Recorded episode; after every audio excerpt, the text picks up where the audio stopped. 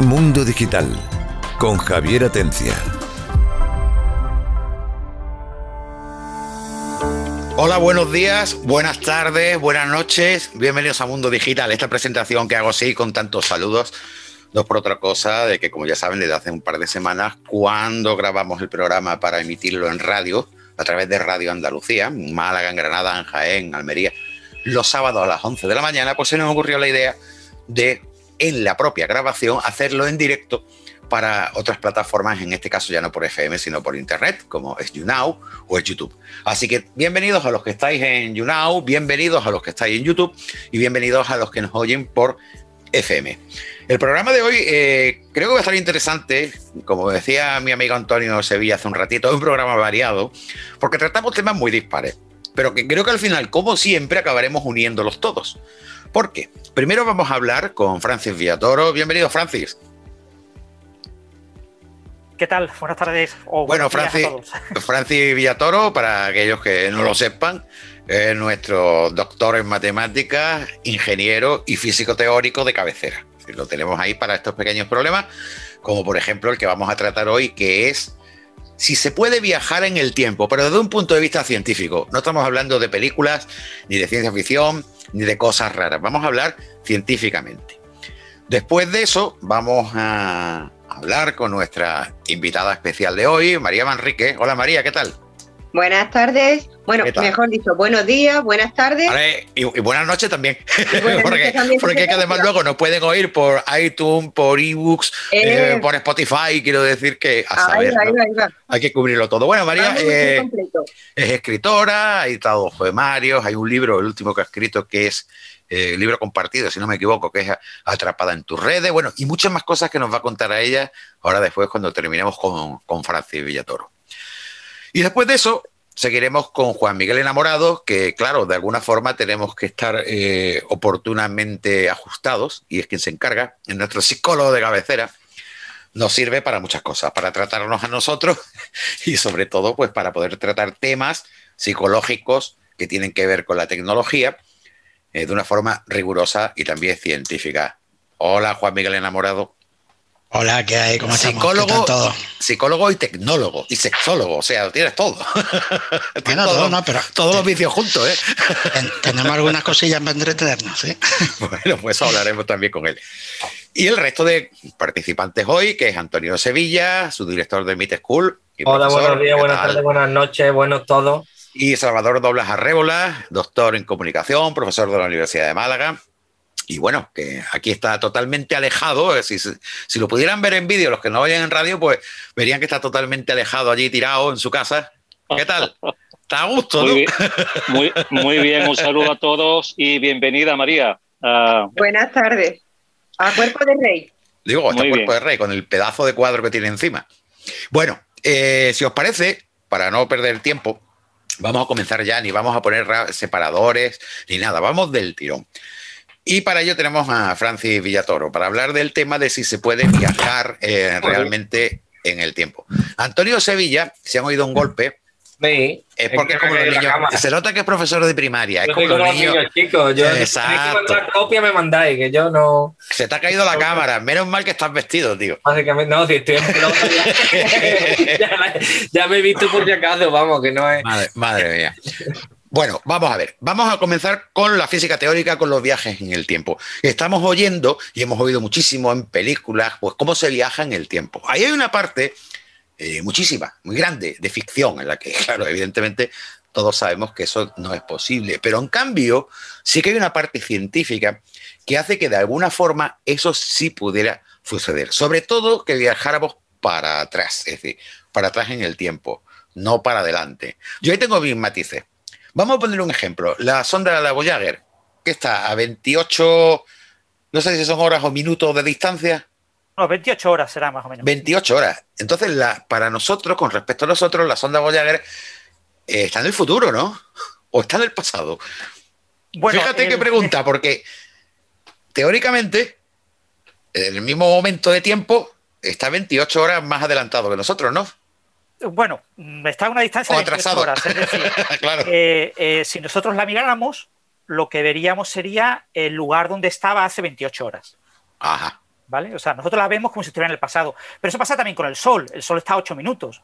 Cualquier estrella que nos rodea está a años luz, es decir, está a años de distancia. Cualquier galaxia, la Vía Láctea, está a millones de años. O sea, la imagen que vemos es como si eh, estuviéramos viendo el pasado de ese objeto. Bueno, hablemos de eso. Entonces, a un físico teórico como tú, la primera pregunta es, ¿contempla la ciencia? Sabemos que sí, pero quiero que me lo explique a tu manera. ¿Contempla la ciencia la posibilidad de desplazarse en el tiempo, al menos hacia atrás? al, futuro está claro. Al futuro podemos hacer eh, un viaje en el tiempo en el que yo puedo, eh, cuanto más rápido yo me mueva, más lento pasa el tiempo para mí, con lo que eh, si yo, por ejemplo, me voy muy lejos, a un año luz de distancia, y a una velocidad grande, y después retorno mm, después a, la Tierra, y han pasado, por ejemplo, cuatro años para mí en ese viaje, para una persona que se quede en la Tierra pueden haber pasado 20 eh, años o muchos más años, ¿no? Es decir, depende de la velocidad máxima que yo alcance. O sea, la, respuesta es que sí. Al futuro. Pero, eh, digamos que yo voy al futuro de otra persona, un futuro muy lejano. Yo puedo vivir 10 años en mi viaje de, ida y vuelta y para la Tierra haber pasado, por ejemplo, un millón de años. Entonces yo he podido viajar al futuro. Lo que pasa es que al pasado es más complicado. El viaje al pasado está permitido por la matemática, es decir, la matemática de la teoría de Einstein permite eh, lo que se llaman curvas espaciotemporales cerradas, es decir, eh, un viaje al pasado, pero el problema que tenemos con lo que permite la matemática y lo que permite la física es que son cosas distintas. Que la matemática de la teoría de Einstein permita viajar al pasado no significa que físicamente sea eh, aceptable en nuestro universo que eso ocurra. en, cambio, en cambio, el futuro sí. Eh, ¿Perdón? En cambio, al futuro sí. Al futuro sí. Al futuro no hay problema. Yo no sé si os estáis dando cuenta que Francis, cuando le preguntamos si se puede viajar al futuro, dice que sí. Cuesta mucha energía, ¿eh? cuesta mucho dinero viajar al futuro, pero se eh, puede. Eh, puedo, eh, es que a mí siempre me gusta sintetizar las cosas, que para, eso soy profe de primaria. Venga, ponlo, a, nivel, a nivel de todos. A nivel humano. básicamente, yo tengo que desplazarme a una velocidad enorme, a la velocidad de la luz, para ir más rápido que el resto de los mortales, para que cuando yo vuelva de ese viaje, mi tiempo transcurrido haya sido más corto que el tiempo de los demás. Con lo cual, en realidad, estoy llegando al futuro de ellos, no al mío, al de ellos. Es lo que tú estás diciendo, ¿verdad? Exactamente. Eso se ha hecho con aviones. Es decir, se ha cogido un, reloj atómico que se ha quedado en tierra, se ha cogido un reloj atómico gemelo perfectamente sincronizado y se ha montado un avión.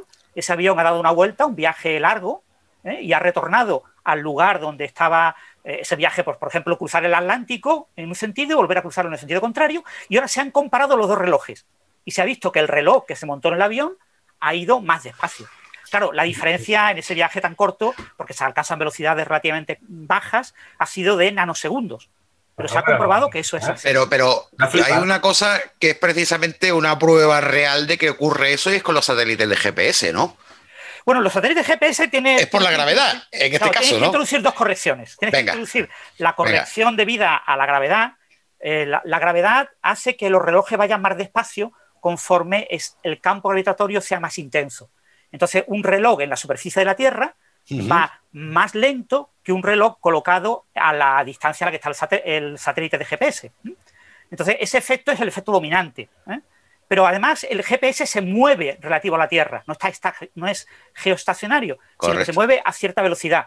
Entonces, la, velocidad a la que nos movemos en la superficie de la Tierra es más pequeña que la velocidad a la que se mueve ese satélite. Con lo que también hay que meter esa otra corrección, que tiene el signo contrario. Lo que pasa es que de las dos correcciones, de signo opuesto, la que domina es la debida a la gravedad. O sea, quiere decir que la, que afecta más, ¿no? Sí, eh, son del orden de 30 nanosegundos o algo así. Sí, porque eh, ocurren, entonces son dos cosas totalmente diferentes, como nos afecta la velocidad a cómo nos afecta la gravedad. Exactamente. Con lo cual, hay un detalle y te pondría una pregunta que, aunque no estoy viendo ahora mismo ninguna con este tema, pero te la voy a hacer yo. ¿Quieres decir que, por ejemplo, eh, si nos vamos a la Luna, como la gravedad de la Luna es menor, el tiempo iría más rápido? El tiempo... En un reloj, pongamos. De un reloj colocado en la Luna y, eh, eh, se vería influido por la gravitación de la Luna eh, y iría más rápido que colocado en la superficie de la Tierra. Pero hasta, ¿hasta qué punto estamos hablando de la simple mecánica del reloj o de la mm, física teórica del tiempo? Bueno, en principio, mm, esto es lo que dice la física teórica del tiempo, es decir, lo que dice la física teórica del tiempo clásica, ¿vale? La física clásica. Eh, no tenemos todavía ninguna teoría cuántica del tiempo. ¿eh? La naturaleza cuántica del tiempo todavía no es conocida. Y esto mm, lo, hemos podido observar en laboratorio en sistemas que se mueven a, gran velocidad eh, y con partículas. Por ejemplo, con, hay algunas partículas que tienen una vida media muy corta, por ejemplo, el muón. Los muones tienen una vida del orden de microsegundos. Sin embargo, sabemos que hay muones que entran en la atmósfera y cruzan toda la atmósfera hasta llegar a la Tierra y para eso necesitan más tiempo. La razón es que se mueven a velocidades muy próximas a la velocidad de la luz, con lo que para ellos el tiempo va muy despacio. Entonces, ellos, para lo que nosotros es eh, un minuto, para ellos ha sido mucho menos de un microsegundo. Correcto. Y por eso eh, ellos pueden vivir ese tiempo. Bueno, vamos a ver. Otra pregunta que te voy a hacer yo para ir calentando el, el tema, y es la siguiente. Si tú con respecto a, la Tierra, ¿vale? Viajes en el tiempo hacia el futuro, científicamente plausible, puede serse, ¿vale? Pero luego regresas, si tú estás por un lado yendo hacia el futuro, pero al final estás viajando al pasado, ¿no? De nuevo, ¿no? Bueno, en realidad tú lo que haces es eh, viajar al futuro como más rápido de lo permitido, ¿no? O sea, eh, como tu reloj va más despacio, eh, en la práctica tú tienes que hacer un viaje de ida y vuelta, ¿no? Te estás en un punto eh, sincronizas el reloj con alguien, eso se llama la paradoja de los gemelos. Das un viaje que tiene necesariamente que ser de retorno, porque si no, no podemos comparar los relojes de nuevo. Entonces tú te alejas y te vuelves a acercar. Entonces, si tú te has movido a una velocidad suficientemente cercana a la velocidad de la luz, digamos, a velocidades que se llaman ultralumínicas, es decir, muy próximas a la velocidad de la luz, pues tu eh, tiempo ha pasado mucho más despacio. Eh, la, razón por la que ocurre esto es una razón que, que es lo que nos dice la matemática, es que eh, todos los objetos que hay en el universo se mueven en el espacio-tiempo a la misma velocidad, se mueven a la velocidad de la luz en el vacío, en el espacio y el tiempo. Un objeto que esté en reposo se mueve en su sistema donde esté en reposo solamente en el tiempo, a la velocidad de la luz en el tiempo. Claro, eso, no lo entendemos, ¿no? ¿Qué significa eso? ¿no? ¿Qué significa moverse en el tiempo? Pero bueno, es el ritmo del reloj. su, eh, su ritmo de reloj, lo que es moverte en el tiempo, su velocidad en el tiempo, es eh, la velocidad de la luz. Pero si tú te mueves a cierta velocidad, como te tienes que mover a la velocidad de la luz, par tu velocidad se descompone en la velocidad de la luz se descompone en tu velocidad y en tu ritmo en el tiempo. Entonces, cuanto más rápido te muevas, más lento te mueves en el tiempo. Tu ritmo en el tiempo es más lento. Y eso es lo que nos dice la teoría de la relatividad. Por eso se da este tipo de paradojas de, los gemelos. Otra cuestión completamente diferente, por supuesto, es el viaje al pasado. El viaje al pasado tiene problemas de carácter físico. Vale, eh, una pregunta práctica. Si yo quiero avanzar un año en el tiempo, ¿a qué velocidad y durante cuánto tiempo me tengo que mover? Eh, eh, bueno, a ver, ¿quieres decir que eh, para ti pase un año y para la persona que se queda en tierra pase cuánto tiempo. Es que depende de cuánto para tiempo. Que, para que, cuando yo vuelva, para mí haya pasado no un año, sino no sé, horas, pero para la persona que se quede en la tierra haya pasado un año. Es decir, yo quiero desplazarme un año al futuro.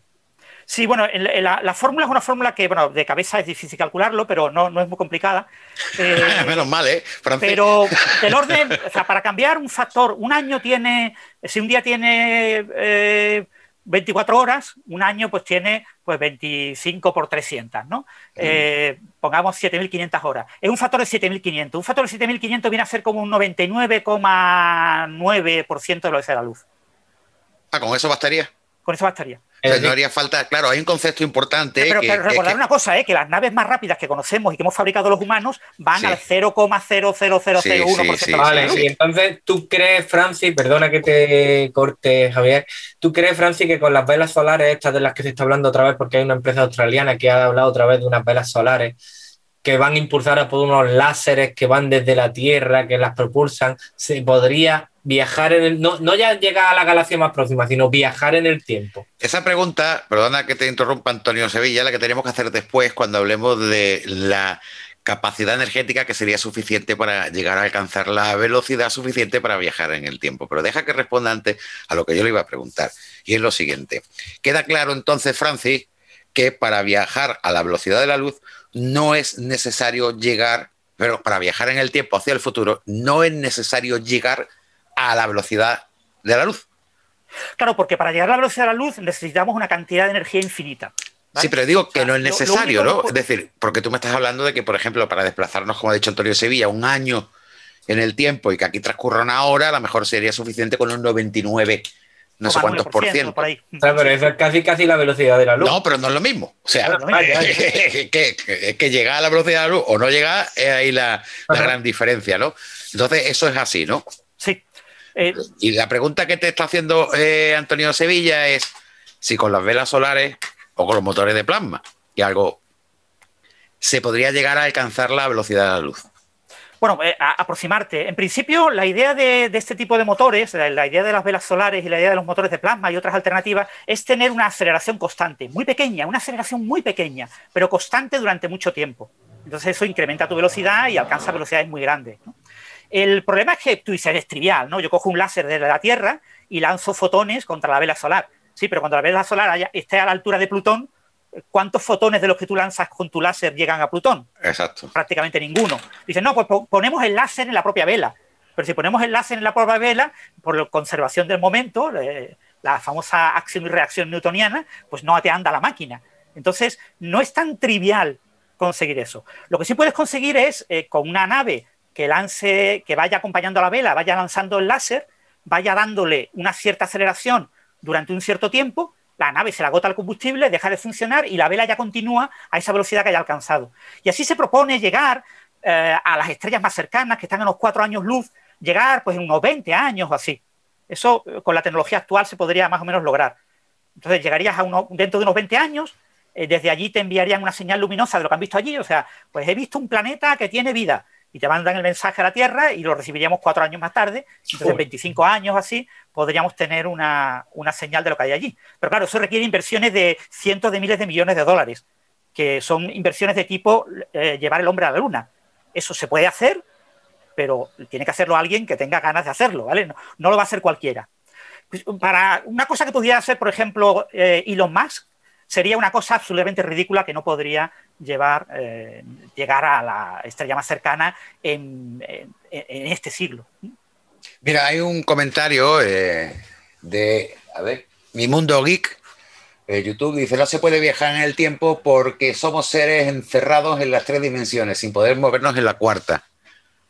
Bueno, es que constantemente nos estamos moviendo la cuarta, si la cuarta es el tiempo, que es lo que nos dice Einstein. Este nos dice que la cuarta dimensión, entre comillas, es el tiempo. Eso es una manera de hablar, porque eso, eso eh, si quieres llamarle dimensión a ambas cosas, pero una cosa es dimensión espacial y otra cosa es dimensión temporal y tienen definiciones distintas. Pero en principio constantemente nos estamos moviendo. Lo que nos dice la relatividad de Einstein es que el reposo no existe. Todo está moviéndose continuamente. Y lo que nos dice la relatividad de Einstein es que todo se mueve a la misma velocidad. La velocidad a la que se mueven las cosas es la misma.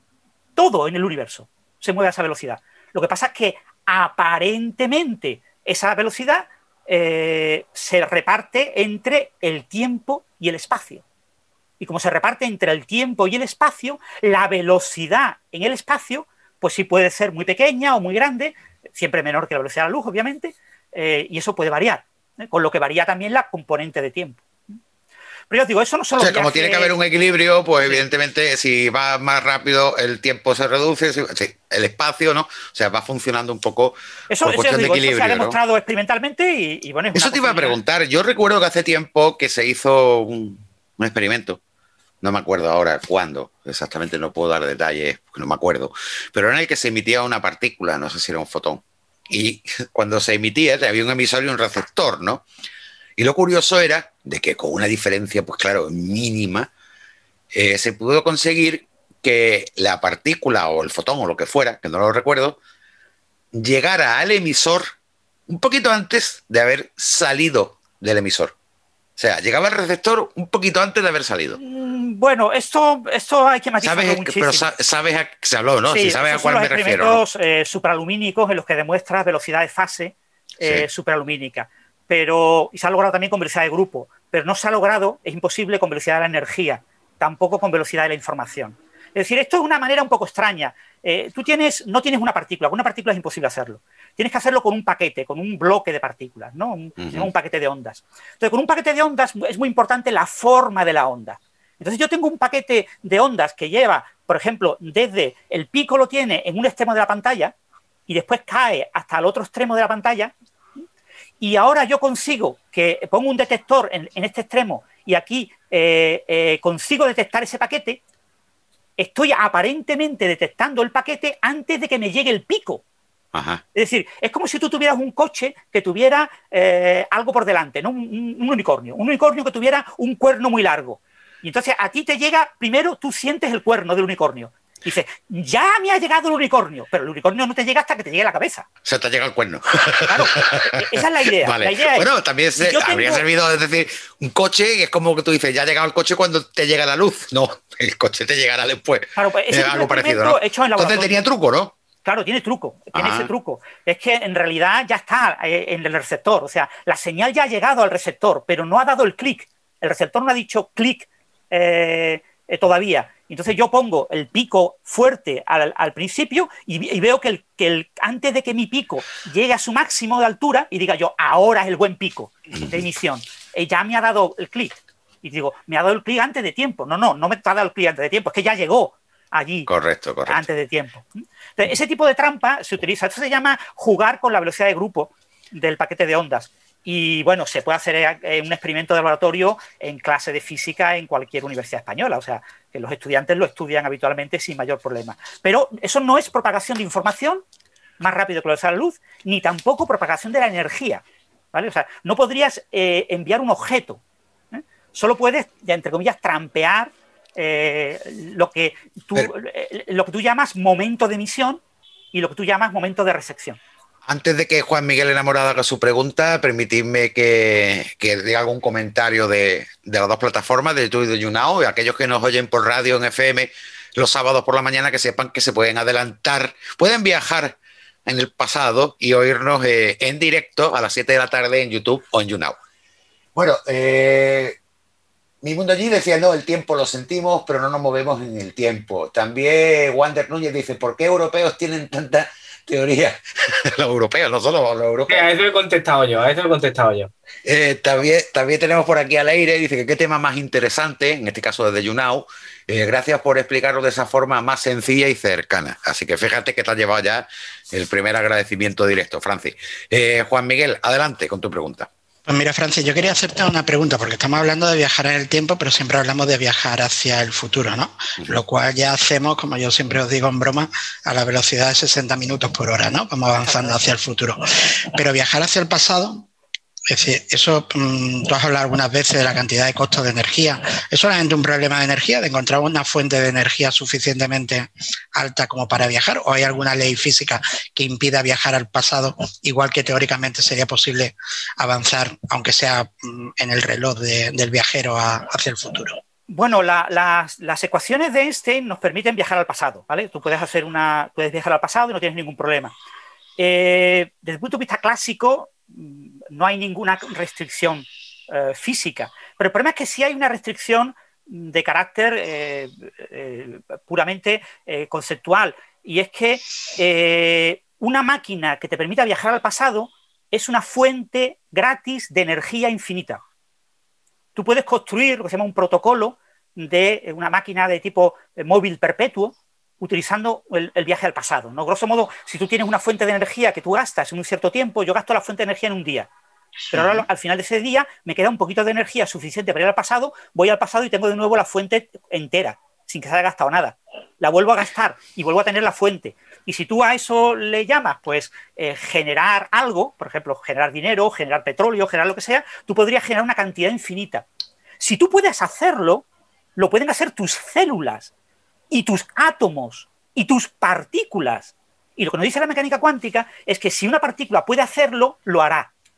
Entonces, ahora mismo tendría que haber partículas yendo al pasado y generando cantidades infinitas de energía.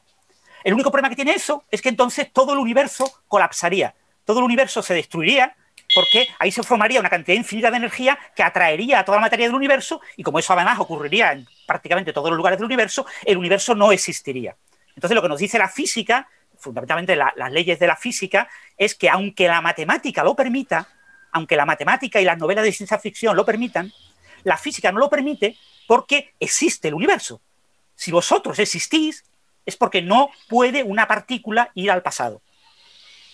O sea, que no es como nos cuentan que, es la paradoja de que, claro, si tú vuelves al pasado y te carga a tu abuelo, pues ya no existirías tú. Todo.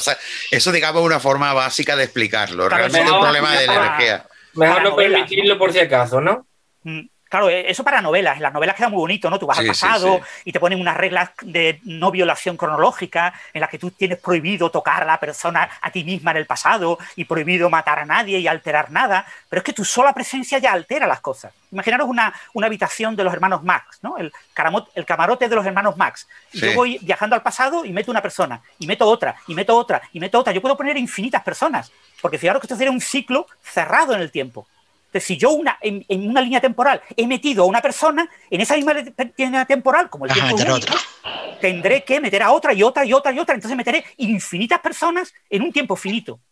Entonces, claro, si meto infinitas personas en un lugar finito, ahí algo no funciona. Pero, eh, a ver, algo que yo no entiendo, porque es paradójico. Tú me estás diciendo que si se, que se podría hacer teóricamente el viaje al pasado, pero entonces destruiríamos el universo básicamente. es una de las maneras que tenemos los físicos para impedir que algo se pueda hacer, es decir, que eh, se puede construir una fuente de energía. Efectivamente. Pero el hecho de viajar al futuro implica en sí un viaje al pasado.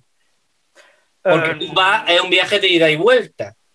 Mm, pero no en el tiempo, en el espacio. O sea, tú tienes que hacer un viaje hacia el futuro en el tiempo, pero eh, eh, tienes, que, eh, que ser un viaje de ida y vuelta en el que tú en el espacio retornas al y vienes en el espacio, pero en el tiempo lo que viaja es al futuro, no es al pasado. Exactamente. Vale. Una pausa un segundito, pues hay comentarios por los dos lados. Bueno, hay comentarios de Leslie de Italia Ruiz Roque en YouNow, que decía la, la I-28. Sí, sí, por eso. Hay, muchísimas posibilidades. Un momento, un momento. un momento hay muchísimas posibilidades de ir al futuro, pero al pasado me han dicho que no, lo que acaba de explicar Francis. Me voy a la otra plataforma y lo voy a leer rápidamente, ¿vale? Y ahora dice, hay una teoría que habla que el tiempo y el espacio, y lo dice, lo dice mi mundo geek, eh, y el espacio está, y este siempre fue, el tiempo y espacio es un bloque conforme a la teoría cuántica.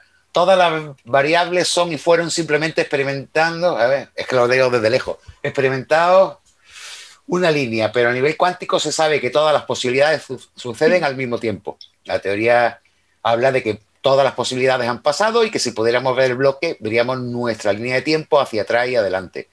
Eh, desde nuestro nacimiento, nuestra muerte, bla, bla, bla, tendríamos que ser seres externos al universo. No sé si... Que... Por definición no existen los seres externos al universo. bueno, eh, en cualquier caso, eh, Francis, tú ya has dado el toque de que te tienes que ir.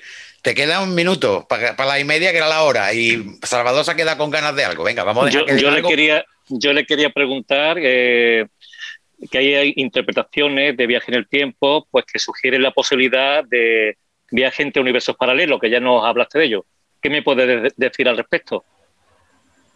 Eh, eh, universos paralelos, perdón. Eh, Viajar entre universos, pegar saltos entre universos paralelos. Los universos paralelos están causalmente desconectados, es decir, ninguno. Si tiene algo que ver también. El... otro. Entonces no tiene sentido viajar en el tiempo. De hecho, los tiempos de esos universos paralelos serían independientes. Serían otro tiempo que va a otro ritmo, de otra manera, y estaría completamente desconectado. Sí, que no tiene una conexión. Por, eso, por eso, claro, por eso se habla de saltos en el tiempo, no viaje en el tiempo entre, universos paralelos tú saltarías a una línea de tiempo diferente, ¿no? Pero claro, pero, no puedes. no puedes, pero digo, en el caso hipotético. La idea de los universos paralelos es que eh, hay mucha gente a la que le molesta la idea de que Dios cree un único universo, Dios debería crear muchos universos, entonces hay teorías físicas que permiten que se creen muchos universos, ¿no? Pero esos universos no pueden estar conectados entre sí, porque si estuvieran conectados entre sí ya lo sabríamos. Habría señales. Y sabemos que no hay señales y los podemos descartar. Eh, entonces, eh, no mm, tiene sentido decir voy a viajar a otro universo. Vale. Eh, Francis, te tienes que ir ya.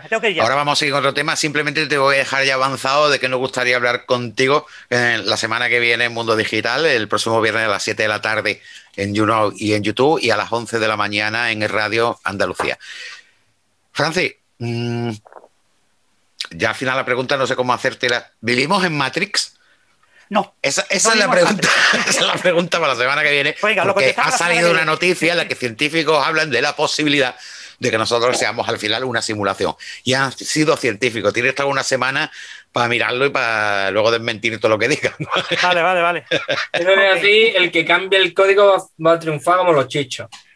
Sí, habla Leslie de me gustaría saber si él cree en los viajeros del tiempo que ha visto algunas fotos de personas antiguas que se ven igual ahora, lo dice el líder de la plataforma Yunao. Bueno, por fortuna el ADN humano es tan parecido que siempre encuentras personas muy parecidas. A todos nos ha pasado alguna vez que hemos visto a alguien que, que nos parecía a otra persona eso es algo muy, muy habitual. Eh, Lely me recuerda que a lo que vamos a hablar podríamos sumarle también el tema de los que, ¿cómo se llama? Ops, unos objetos que aparecen fuera del lugar en el tiempo, ¿no? Como teléfonos móviles en las tumbas de los faraones. Ya hablaremos de eso en el próximo programa. Francis, muchísimas gracias porque se ha tenido que largar corriendo.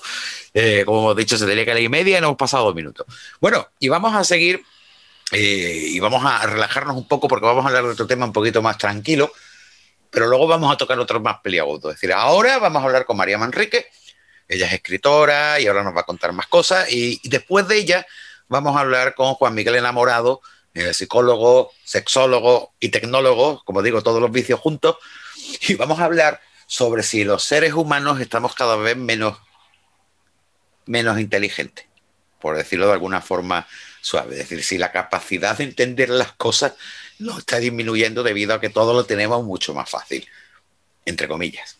¿Vale? Porque realmente eh, esa facilidad aparente al final son problemas eh, en otro sentido de desinformación, de conocimientos erróneos y demás. Pero bueno, eso lo hablaremos después de hablar con María Manrique. Bueno, María Manrique Pérez, para más datos. Buenas tardes. Hola. Es escritora, ha editado dos poemarios, eh, un libro compartido que se llama Atrapada en tus redes, que no son las redes sociales, pero eh, disculpa, Javier. El libro compartido es Dos, dos mujeres y el enigma del COVID-19. Eh, atrapada en ah, es, la tuya solo. Es, mía solo. Es que yo con María, con María Manríquez tengo un pequeño problema. Y María Manrique hace tantas cosas, he hecho tantas cosas que puedo no exagerar para decir que tengo varios folios escritos con todo lo que podría hablar de ella. Pues Entonces, antes de empezar a hablar del tema de cómo un escritor de estos tiempos, pues eh, se mueve en las redes sociales y puede promocionar su libro y que también aconseje a aquellos que son escritores que estáis ahí en, las plataformas, pues oyendo esto, aconseje cómo moverse. Sí me gustaría que, que María, eh, poquito tiempo, nos explicara todas esas cosas, porque incluso creo que estás premiada muy en serio, ¿no? Sí, estoy premiada, he tenido el privilegio de recibir la medalla de oro por el trabajo a la cultura en Madrid eh, el año pasado y puedo decir que me siento muy orgullosa de ello. Bueno, pues cuéntanos, ¿quién es realmente María Manrique? María Manrique es una mujer muy polifacética, por decir yo misma, eh, muy sencilla, eh, muy luchadora, no me rindo nunca, siempre colaborando en todas las causas que se presten y sean precisas, y que tenga tiempo. He de decir también que, aparte de escritora, bueno, pues yo vivo en el mundo real, como se suele decir, no solamente en las redes sociales, que ya nos gustaría a todos vivir de la fantasía, pero no es así. bueno, primera, la anoto. redes sociales igual. Esto para psicólogo. Redes sociales igual a fantasía, que yo doy un voto a tu favor, ¿eh? ¿eh? independientemente de eso, mm, vivo como cualquier persona de a pie trabajando, mucha voluntad, mucho esfuerzo, atendiendo a otro tipo de personas, que en estos tiempos que corren requieren muchísima ayuda nuestra, que son las personas mayores, mucha empatía. Y ya dejando a un lado mi vida privada, con la cual comunico poco o transmito poco, porque soy muy reservada para ello, una cosa es la red pública, donde, como tú bien dices, podemos muchas veces tomarlo con sentido del humor, entrar en comentarios, debatir, compartir, incluso en algunas otras cosas enfadarnos, pero bueno, siempre que se haga con respeto y educación, todo llevadero, ¿no? María Manrique también se puede decir que es una mujer que nunca tira la toalla. Yo no sé lo que significa no. Si me caigo, me levanto. Y lo digo en, en segunda persona y en primera persona, porque podría decirse que de María Manrique y yo somos dos personas bien distintas. Una cosa es la República, donde, como comento, es lo que retransmito, y otra cosa es mi vida privada, donde mis allegados me conocen mejor que nadie, aunque hay muy poca diferencia, porque soy muy sincera y honesta en mis palabras, sobre todo lo que más puedo decir y yo por bandera es mi humildad, el trabajar y sobre todo el compartir, que es muy importante. Bueno, pues vamos a compartir, tú vas a compartir con nosotros eh, ahora precisamente, porque como, como pasó en ese programa, dice, oiga, que yo he venido a hablar de mi libro, ¿no? Y, y, queremos que nos hables de tu libro y ahora seguimos hablando del tema de las redes sociales, porque se llama Atrapada en tus redes. Efectivamente, Atrapada en tus redes, que es este libro Aquí está, Ajá. como podéis ver. Pues, eh, nunca mejor dicho también, atrapada en tus redes, tiene que ver mucho con la tecnología. La protagonista, Luz, es una mujer muy luchadora, una mujer muy valiente, una mujer que no voy a desvelar nada porque eso pertenece al lector, que desgrane poquito a poco la historia. Pero sí deciros que ella encuentra la felicidad en el sitio menos insospechado. Y sí decir también que en este libro, aunque es todo ficción, decir que hay una pequeña parte donde la tecnología está presente, donde siempre la protagonista aconseja que se ande con pies de plomo a la hora de entrar en una página social, a la hora de comunicar y sobre todo muy desconfiada detrás de los perfiles que se puedan esconder tras de sí. Mm, vale, eso me da lugar a una pregunta. Eh, Perdona, viene un comentario, por ejemplo, de esta plataforma de aire que hizo opino lo mismo. Para mí las redes sociales solo muestran pequeñas secciones de la vida de esa persona. Al final es un mundo virtual y en muchos casos se aparta de la realidad. Eso lo dice Leire eh, en YouNow. Bueno, tú acabas de dar un mensaje que, bueno, es de tu novela, pero al final es de la vida misma, ¿no? O sea, estás dando un aviso. Sí, es la vida misma. Todo, eh, pero sobre todo a mujeres, entiendo, de que tengan mucho cuidado en las redes sociales. Sí, sí, si somos igualitarios, tendríamos que tener tanto cuidado, tanto las mujeres como los hombres. Sencillamente que las mujeres son más abiertas a la hora de decirlo y quizás a determinados hombres, no quiero decir a todos, por favor, ¿eh? se retraigan un poquito, por vergüenza, por temor, por miedo a ser juzgado. Y nunca hay que tener miedo a eso, porque al fin, en definitiva, todos somos humanos y todos podemos caer en algún momento de la vida en el personaje. Tiene la suerte de que, y la fortuna de que no es así, pero en la vida real podemos decir que se puede caer en un error. Ya sabes que tienes bastantes personas en las redes en las que están de acuerdo contigo. ¿eh? Me alegro muchísimo ah. y yo mando un mensaje desde aquí. Como Lely, por ejemplo, estoy de acuerdo con Leire y, está de acuerdo contigo, evidentemente. de todas formas, Pidiéndoles, por favor, que antes de aceptar la petición de amistad de cualquier perfil, verifiquen, aunque nunca todo es cierto 100% y vosotros lo sabéis mejor que yo. Yo soy una novata en las redes sociales, se puede decir, ¿no? En tema informática. Pero sí decir que por favor verifiquen perfectamente, punto por punto, a quién aceptan. Sobre todo, aunque suene ridículo lo que voy a decir, a personajes públicos. O sea, con más motivo a personajes públicos, que son los que, Efectivamente. Yo puedo decir personalmente Claro, te iba a preguntar, vamos a hacer una cosa. Tú estás hablando de tu libro Atrapada en tus redes. Sí. Pero nos estás hablando también de experiencias tuyas. De malas eh, experiencias tuyas en las redes sociales. Pero no, en la vida real. Sí. En el libro no. El libro no tiene nada que ver conmigo, pero en la vida eh, real sí. ¿Te ha pasado? A mí me ha pasado de que en determinado momento fui estafada.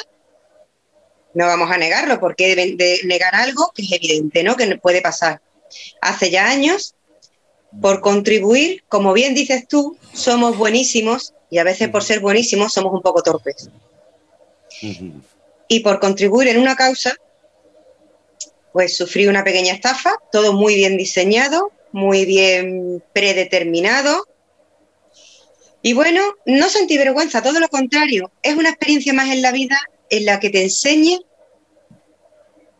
que debes de valorar dónde está el límite de la realidad y de la ficción. Porque al fin y al cabo, una página social es ficción. Claro, eh, me, deja un poco sin palabras porque yo no sabía que precisamente la conversación iba a salir por ahí, ¿no? Con no, no, yo tampoco. Ha surgido. Sí, sí, bueno, es lo que tiene el mundo digital, que aquí nos echamos a charlar sin guion previo y la verdad que tanto los que entrevistamos, los invitados como, como María, como los participantes, nunca damos las preguntas ni nunca nos exigen nada. Es decir, ellos se atreven y nosotros también a, tener una conversación abierta y ya está, ¿no? Y, al final la conclusión que estamos sacando eh, es que lo más importante, si aparte del libro, Atrapada en tus redes, que ahora me vas a decir a dónde lo pueden conseguir, porque vaya a ser que, que, alguien lo quiera, y no lo estamos diciendo, ¿vale? Pero lo más importante es ese aviso que acabas de dar, sobre todo a mujeres, de cuidadito con las redes sociales, cuidadito con aceptar a cualquiera, y menos si encima son personajes públicos o redes públicas o organismos públicos. Pero Javier, yo me refiero a los dos géneros. Eh, sí, sí, pero has hecho especial hincapié a las mujeres porque has dicho que, bueno, son más dadas que puedan confiar un poco más. Son dadas a decir la verdad abiertamente. Pues ese es el problema. Los hombres somos más mentirosos, creo yo. Bueno, eso es cuestionable. Cada uno sabe cómo es o cómo debe de tener su conciencia. Yo, evidentemente, la tengo muy tranquila. Sí, bueno, pero estamos hablando de una gran cantidad de gente, no de todo el mundo. Exactamente, pero, pero, hay una parte muy importante que hay que tener en cuenta de mentiras y al fin y al cabo está el, que miente con el que se lo cree todo y con el que lo cuenta todo, con lo cual tenemos ahí una combinación explosiva, ¿no? Exactamente. María, ¿dónde se puede encontrar tu libro? Mira, mi libro lo podías encontrar en el Club Selección de Granada Costa Nacional, bien en todas las papelerías de la localidad, de tanto en Málaga como en Torremolinos. Si queréis también mediante privado, Sí, pero aquí no tenemos la forma de dar tu, privado. Sí, puedo dar mi número de teléfono tranquilamente. No, por Dios. no, estamos en, dos redes. No, no. Precisamente eso es lo que vamos a evitar porque estamos en dos plataformas. Bueno, pues no hay ningún problema. en este caso, mira, mediante Messenger. Sí, si no, muy fácil. Muy fácil. Te pueden, te pueden, localizar en Facebook eh, como María, María Manrique. Exactamente, María Manrique Pérez. María Manrique Pérez y lo van a ver rápidamente que, que pueden ahí eh, encontrarla en las páginas de Facebook y todo eso, ¿no? Y a través de eso. Bueno, nosotros vamos a seguir, tú vas a seguir con nosotros porque ahora vamos a hablar de un tema bastante importante que puede ser bastante polémico. Polémico porque, bueno, puede decir, esta gente que se cree, de qué habla. No, nosotros no nos creemos nada. Eh, aquí saltan a la vista ciertas cosas. Parece ser, y según estudios, y para eso tenemos aquí nuestro psicólogo que se ha hinchado de, ver estos temas, tanto los conoce personalmente como los ha tratado y como además eh, ha escrito e incluso se ha leído artículos de los demás, y que ya lo conoce mucha gente, dicen que eh, a medida que la tecnología va avanzando y que nos vamos encontrando las cosas más fáciles, eh, la mente deja de trabajar tanto. Y en definitiva es un músculo también, ¿no? Podríamos decir. Y actualmente la humanidad tiene menos, yo no diría que son más tontos, que probablemente, pero Juan Miguel se ríe. Yo, yo me he incluido yo, ¿eh, Juan Miguel? para que nadie diga, oye, es que este no, no, yo me he incluido. Cada vez somos más tontos porque lo tenemos todo muy fácil, pero eh, nos hemos acostumbrado a no tener que pensar mucho y eso es malo, muy malo con resultados fatales y sobre todo a un futuro, porque nosotros ya, por ejemplo, los que somos ya cincuentones, pues ya hemos vivido nuestra época de, por ejemplo, para tener que hacer un trabajo al colegio, tener que ir a una biblioteca pública, eh, hacer resúmenes, luego transcribirlo, es decir, sin facilidades de copia y pega de Wikipedia, por ejemplo, que luego el profesor, como es tan cómodo, pues tampoco se molesta en comprobarlo. Es decir, que aquí hablamos todo de comodidad. Por eso también, valga para los profesores, los profesores también son menos listos que los de antes, porque también lo tienen todo más fácil y más rápido. Eh, entonces, bueno, Juan Miguel, yo acabo de soltar aquí una cosa que no sé si es una barbaridad o no, pero que como lo he leído en ciertos estudios, es verdad que actualmente la humanidad va camino a ser menos, vamos a llamarlo así, inteligente. Sí. ¿Ah, te, doy la, ra- te doy la razón, sí, categóricamente, categóricamente. Y tú sabes que a mí no me gusta en estos temas dar mi opinión, sino irme a, a estudios científicos que cuando se publican pues tienen seriedad, ¿no? Hay un artículo publicado en el- la BBC que dice el titular, los nativos digitales son los primeros niños con un coeficiente, que es coeficiente intelectual, más bajo que el de sus padres. Hasta ahora se estudiaba una cosa que era el efecto Flynn, en que cada generación iba teniendo un cociente intelectual un poco más alto. Sí, tú sabes lo que son las pruebas de, para ver el cociente intelectual, se les pasa un test de inteligencia a las personas y dan una puntuación. Pues se iba viendo que aunque los test se iban cambiando y se van actualizando, pero cada generación tenía una puntuación un poquito más alta. Y entonces se decía, bueno, en algún momento pasará. Era lógico. Tienen mejor alimentación, tienen mejor calidad de vida, todo eso contribuye a que haya una mayor inteligencia. Ya el hecho de la alimentación es un determinante de- del cociente intelectual, ¿no? Con lo cual, eso era lógico. Claro, pero ¿qué ha ocurrido? Que en ciertos países, como Noruega, Finlandia, Holanda, empiezan a pasar estos test y se dan cuenta de que las generaciones nativos digitales, este cociente intelectual, que vamos a hacer un paréntesis aquí, esto tampoco es una analítica de sangre que te diga cómo de inteligente eres. Estos son unos test que se le pasan a un montón de gente y son en cierta manera subjetivos, ¿no? Pero bueno, es la herramienta que tenemos para medir la inteligencia y te da algo aproximado. Bueno, pues la media de estos niños o de estos de estas personas nativos digitales empieza a estar por debajo, con lo cual ya ahí nos abre un mundo de posibilidades de cuáles son las causas. Esa que tú estabas diciendo. Puede ser que tengamos más comodidad, con lo cual nos tenemos que esforzar menos. Puede ser que el uso de pantallas digitales y la manera en que recibimos la información mucho más audiovisual no necesite un nivel de comprensión o, o no nos dé una comprensión. Y ahora hablaremos de estas palabras de comprender, aprender y estos términos Sí. que, que muchas veces utilizamos, ¿no? Entonces no es lo mismo leer que ver en una pantalla para la integración que necesitamos de esos conocimientos. Claro, puede ser que todo esto esté influyendo en que tengamos estas generaciones que son, desde el punto de vista de los test de inteligencia, menos inteligentes, que no Vale, quiere y- decir que lo sean. Y yo eh, te hago una pregunta. A lo mejor esto no es malo. No, no. Me explico. Eh, este- Estamos viendo unos Me- datos y tendremos que saber por Claro, qué. yo, yo, pero eso, digamos que como no soy muy listo, porque también yo he sido muy nativo digital, aunque tenga cierta edad, que ya me queda un poco tonto, pero acabo de darme cuenta en detalle. Normalmente eh, las especies evolucionan y se adaptan al medio. Realmente. A lo mejor eh, para el medio que tenemos es más adecuado ser un poco tontos, ¿no? ¿A qué te refieres? ¿A que sea más fácil No vivir si no piensas mucho? Claro, no hace falta ser demasiado listo, no hay que esforzarse mucho. Sí. Si yo necesito ahora mismo información sobre cualquier cosa, lo miro en Wikipedia. Es decir, no me preocupa si es correcta o no. Claro, es que... Es que ahí eh, estamos. Entonces, ah, eh, ¿esto es una evolución o una No, involución? eh, va- vamos a ver, y hay diferencias, y, y me gustaría hablar de estas palabras, ¿no?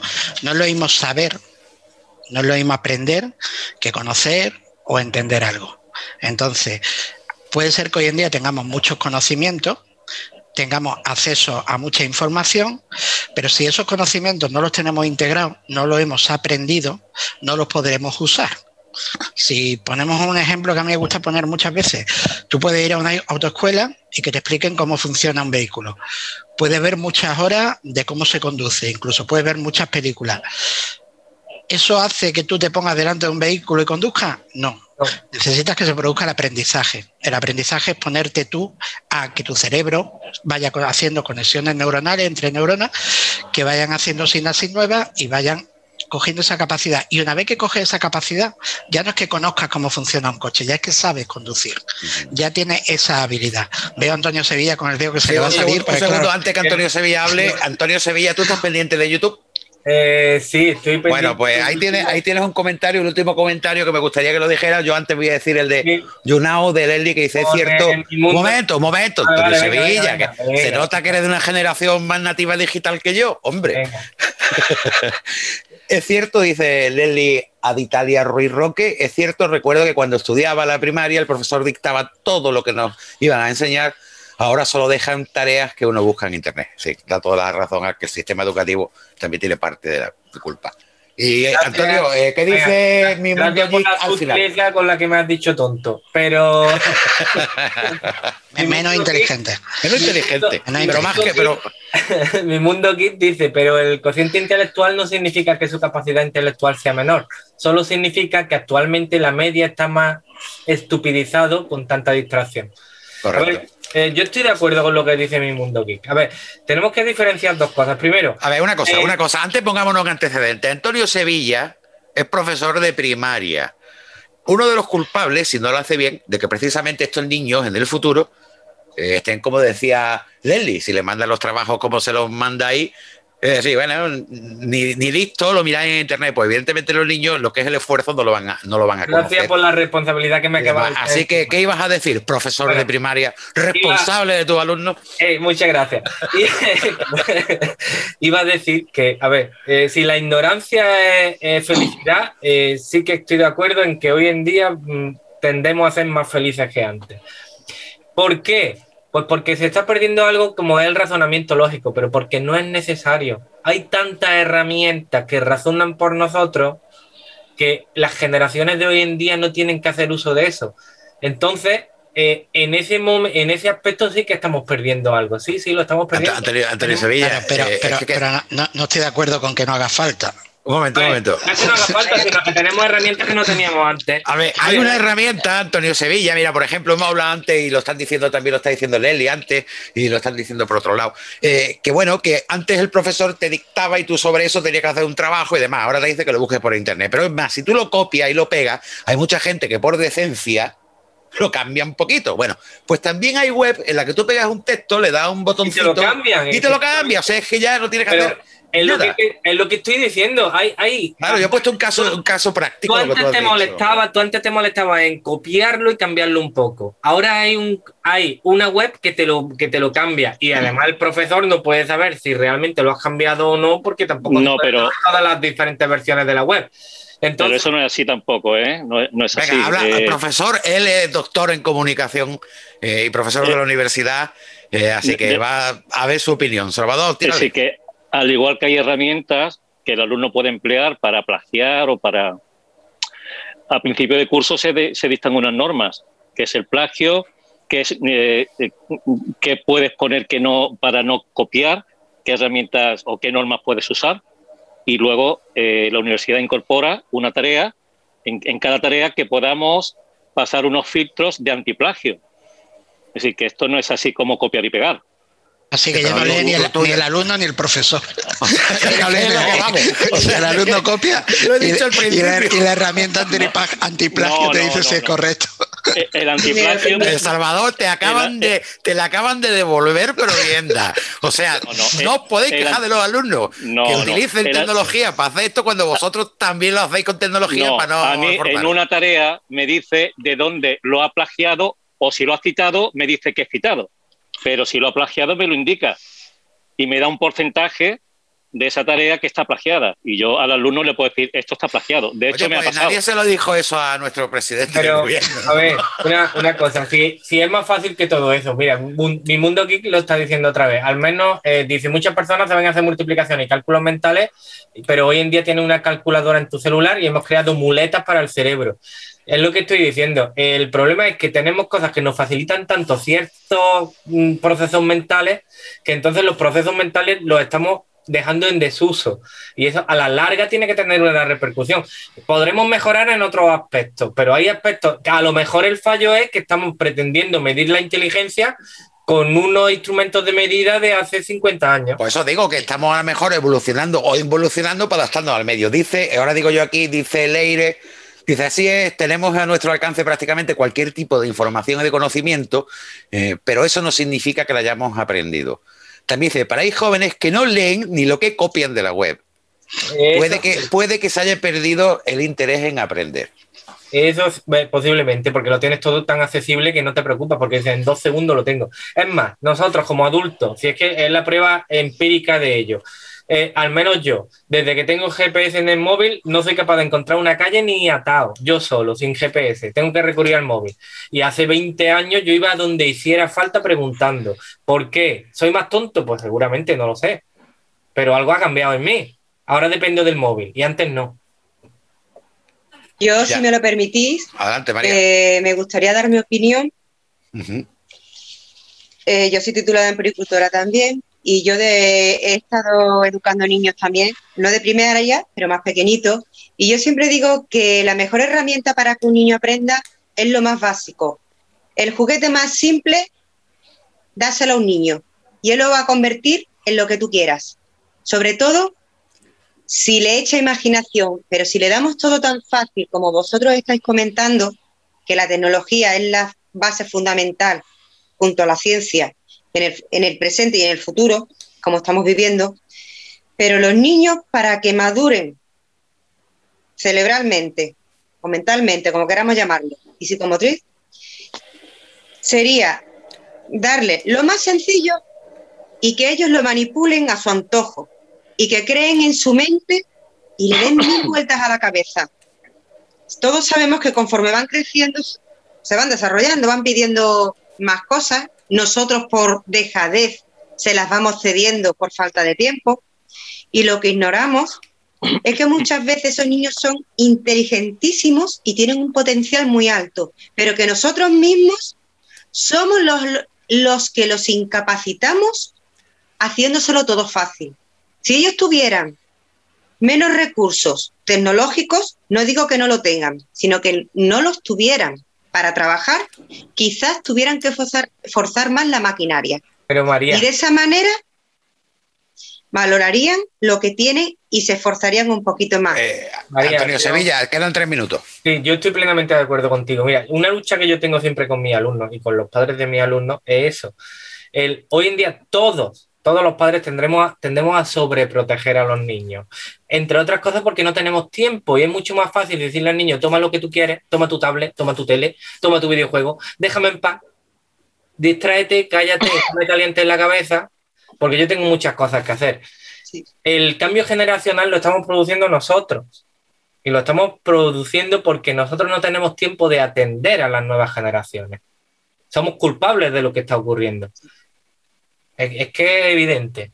Y, Bueno. y es en lo que estamos. Eh, Salvador, no sé si tiene la mano levantada desde antes o, o ahora. Sí, yo, Venga, pues no, venga yo la que tenía nos- de antes. Vale, vale. Eh, Juan Miguel, como conclusión te vuelvo a hacer la misma pregunta. ¿Realmente la humanidad, los seres humanos, las personas, como dice mucha gente, las personas humanas, habrá personas no humanas, estamos cada vez más tontos debido precisamente a esa facilidad? Antes dijiste di- que sí, ¿te mantienes? como- Sí, me mantengo porque si entendemos como inteligencia la capacidad para resolver problemas, esa capacidad la estamos perdiendo. Porque Uy, yo te dando- podría nombrar a tantos políticos. No, me refiero a las generaciones digitales, es decir, a los nuevos, por, precisamente por lo que estamos diciendo. Porque si yo utilizo el GPS para ir a todas las partes, el día que no tenga GPS seré incapaz. Por lo tanto, tengo menos habilidades, menos capacidad para resolver un problema. Y te puedo hacer una pregunta, quedan dos minutos, eh, con lo cual prácticamente simplemente es una observación. Vamos a ver, eh, a lo mejor toda la vida ha habido esa misma cantidad de gente lista y gente menos lista. Lo único que pasa es que ahora con las redes sociales tenemos mucha más facilidad para ver y leer comentarios, respuestas y posts de gente no tan lista, que antes estaba en su casa calladita o lo conocían en su barrio y ahora ya somos todos públicos en definitiva. Sí, ese es otro Puede tema. ser eso también, que no haya más gente tonta, sino No, que no. es que la que hay pues flota más. No, no, ya, te digo que no, que no hablamos de opinión, hablamos de estudios científicos que se hacen sobre Sí, inteligencia. sí, sí. Es verdad que la capacidad que hay ahora para darse difusión y para dar difusión cualquier persona es infinitamente mayor que la de antes, ¿no? Antes para publicar, para que te leyeran tenías que salir en un periódico. ¿Y, y quién salía en un periódico? Muy poquita gente. Muy poquita Hoy en día cualquiera publica en su post en, en Facebook y te pueden leer miles de personas. Esa capacidad sí se ha multiplicado. para Bueno, para mal. pues se nos acabó. Lo que no podemos viajar en el tiempo, como hemos hablado antes, y menos al pasado para recuperar el programa, porque nos queda un minuto, que es el tiempo que quiero darle las gracias, pues no solo a, a Antonio Sevilla, a Francis Villatoro, aunque ya se ha tenido que ir, a Salvador Doblas, a María Manrique por estar hoy con nosotros, y a ti, Juan Miguel Enamorado. Y por supuesto a todos nuestros, eh, nuestra audiencia, tanto en la plataforma YouNow como en la plataforma YouTube. Y darle las gracias y decirles que también esto mañana lo pueden oír en Radio Andalucía, si por FM en, Málaga, en Granada, en Jaén Almería, o por internet, da igual donde esté, porque también se emite en streaming. Tiene que buscar el radio. Si buscan el Radio Málaga directo en internet, les va a salir el enlace de online. Que no lo pueden oír mañana a las 11, pues no se preocupen porque después se sube a ebooks, a Spotify, todo eso. Buscan Mundo Digital y lo van a encontrar casi seguro. Y de nuevo, quedan 10 segundos. Muchísimas gracias a todos y nos vemos la semana que viene aquí en Mundo Digital. Mundo Digital con Javier Atencia.